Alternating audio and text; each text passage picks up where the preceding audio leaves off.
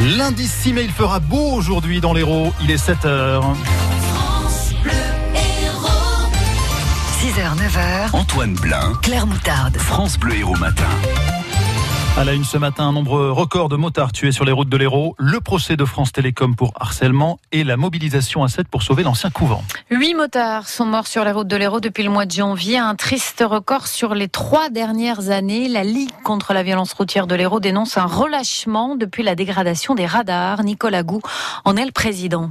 La tendance qui était euh, favorable euh, en 2018 euh, quand les mesures du Conseil interministériel de la sécurité routière ont été annoncées, et notamment la mise en place du 80, a été inversée en fin d'année dernière, suite notamment à la mise hors service de nombreux radars. Malheureusement, on constate aujourd'hui un relâchement des comportements s'était bien amélioré. Les radars qui ont permis, je le rappelle, de sauver 40 000 vies en l'espace de 15 ans, hein, puisque depuis leur mise en place en 2003, il faut absolument que le gouvernement mettre en place les moyens de faire respecter les euh, mesures prises. Sans quoi, la, dégradation ne pourra que se poursuivre. Et il faut penser à toutes ces familles qui sont endeuillées. Et j'invite tous les turiféraires de la vitesse à se rendre dans des centres de rééducation, à se rendre compte de ce qu'est la réalité des accidents de la route. Fédération des motards en colère dénonce un manque de partage de la route avec les automobilistes et déplore un excès de confiance pour certains motards, motards alors qu'ils n'ont pas roulé depuis des mois. D'ailleurs, un projet de route fermé est en cours avec le conseil départemental de l'Hérault pour leur permettre de s'entraîner avant de reprendre leur moto. C'est une nouvelle preuve de l'efficacité du dispositif alerte enlèvement. Le petit garçon de 2 ans et 4 mois qui a été enlevé à midi hier à Marseille a été retrouvé sain et sauf à Valence dans un hôtel un peu après minuit. C'est le veilleur de nuit de l'hôtel qui a vu la diffusion de l'alerte enlèvement à la télévision et qui a donné l'alerte. Le ravisseur, un homme de 35 ans, est entendu par les enquêteurs. 7h02, ça y est, le voilà, le procès historique de France Télécom. Dix ans après la vague de suicides chez France Télécom, commence aujourd'hui deux mois de procès. Celui de l'ex-PDG Didier Lombard, de six autres dirigeants de l'époque et de l'entreprise Orange, en tant que personne morale, tous jugés pour harcèlement ou complicité de harcèlement moral. Ce qui est en cause, c'est le plan baptisé Next, lancé en 2006 pour obtenir 22 000 suppressions d'emplois, sans plan social, 35 suicides, mais la justice n'en retient que 19. France Télécom était devenu le symbole de la souffrance au travail. 12 procès inédits qui s'annoncent douloureux, Mathilde Lemaire. L'ordonnance des juges, 650 pages, parle d'un management anxiogène, de déstabilisation générale des salariés, mobilité forcée, mission dévalorisante. Didier Lombard, le PDG, avait dit Je ferai ces 22 000 départs par la porte ou par la fenêtre. Pour la première fois dans une affaire de harcèlement moral, les plus hauts responsables d'une entreprise sont visés, l'organisation même du travail en cause. Maître Topalov, avocate du syndicat Sud. Moi qui suis spécialisé dans la défense des victimes au travail, c'est la première fois que je vois des gens qui disent Je ne veux plus en entendre parler. Ce qu'ont été ces années a été tellement perturbant pour des gens qui avaient confiance dans leur entreprise. Il y avait une très forte adhésion. Une bonne partie d'entre eux disent je suis incapable de venir à l'audience. D'autres feront l'effort pour témoigner des salariés qui ont souffert, des proches de ceux qui se sont suicidés. Tous espèrent des explications. Selon les prévenus, le plan Next, si décrié, a empêché la faillite de l'entreprise et les souffrances étaient intrinsèques à sa transformation.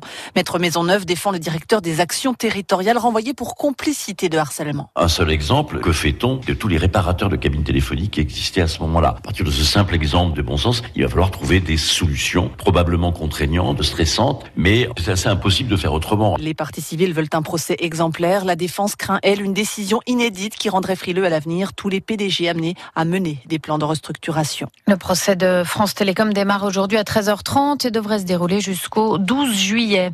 Au Bénin, la thèse de l'enlèvement se précise après la disparition de deux touristes français. C'est euh, l'hypothèse, en tout cas, évoquée par les autorités des deux pays. Deux enseignants venus passer une dizaine de jours en vacances au Bénin. Le corps de leur guide béninois a été retrouvé. Les images sont impressionnantes. 41 morts après l'atterrissage d'urgence d'un avion à Moscou, un avion de la compagnie Aeroflot qui s'est entièrement embrasé. 37 personnes ont survécu. Dans 20 jours, les Français votent pour élire leurs représentants au Parlement européen. Selon le sondage Ipsos pour France Bleu publié ce matin, 4 sur 10 seulement disent vouloir aller voter. Dans cette enquête d'opinion, le Rassemblement national de Marine Le Pen devancerait de peu la République en marche, loin devant les Républicains et euh, Europe Écologie Les Verts, un sondage qui a été réalisé avant le dépôt des listes. France Bleu 7h05, des habitants de Sète se mobilisent contre la destruction du Carmel. Un ancien couvent de 8000 mètres carrés en plein centre-ville avec un grand jardin et une chapelle. Aujourd'hui, les lieux abandonnés sont en ruine. Ils ont été vendus en 2016 par la Fondation des monastères au promoteur immobilier Urbat pour 3 millions d'euros. Tout sera détruit pour construire 130 logements. Depuis deux semaines, des habitants de Sète se réunissent donc le dimanche au Carmel pour un pique-nique. Euh, Xenia, une sétoise, n'arrive pas à croire que ce Carmel sera bientôt détruit. Elle espère encore que la mairie rachète les lieux. Moi, je trouve ça extrêmement triste parce qu'en 2019, on est en train d'essayer de faire prendre conscience de l'urgence climatique. Alors, euh, un espace de 8000 mètres carrés en pleine ville avec des essences euh, très anciennes, une variété à la fois botanique, mais il y a aussi plein d'oiseaux, certainement plein d'insectes. Il y a tout ici et on prive les Sétois d'un endroit de qualité, d'autant plus qu'il n'y a pas beaucoup de parcs en centre-ville. Il y en a un, il est très petit et ça me met très en colère qu'une mairie ne comprenne pas et fasse encore passer l'argent et le bétonnage euh, avant toute chose. C'est un manque d'imagination, je trouve ça criminel.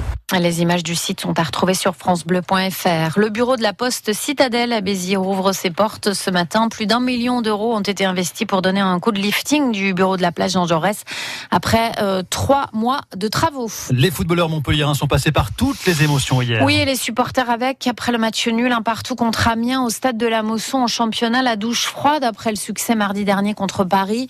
Mené au score, le MHSC était pourtant revenu à 10 minutes de la fin. Andy Delors a même marqué le but de la victoire mais ce but a été refusé après arbitrage vidéo pour hors-jeu de Souleymane Camara. Euh, prochain match pour Montpellier, ce sera vendredi à Saint-Etienne. À un mois du mondial de foot féminin, Marion Torren est l'invitée de France Bleu euh, Héros.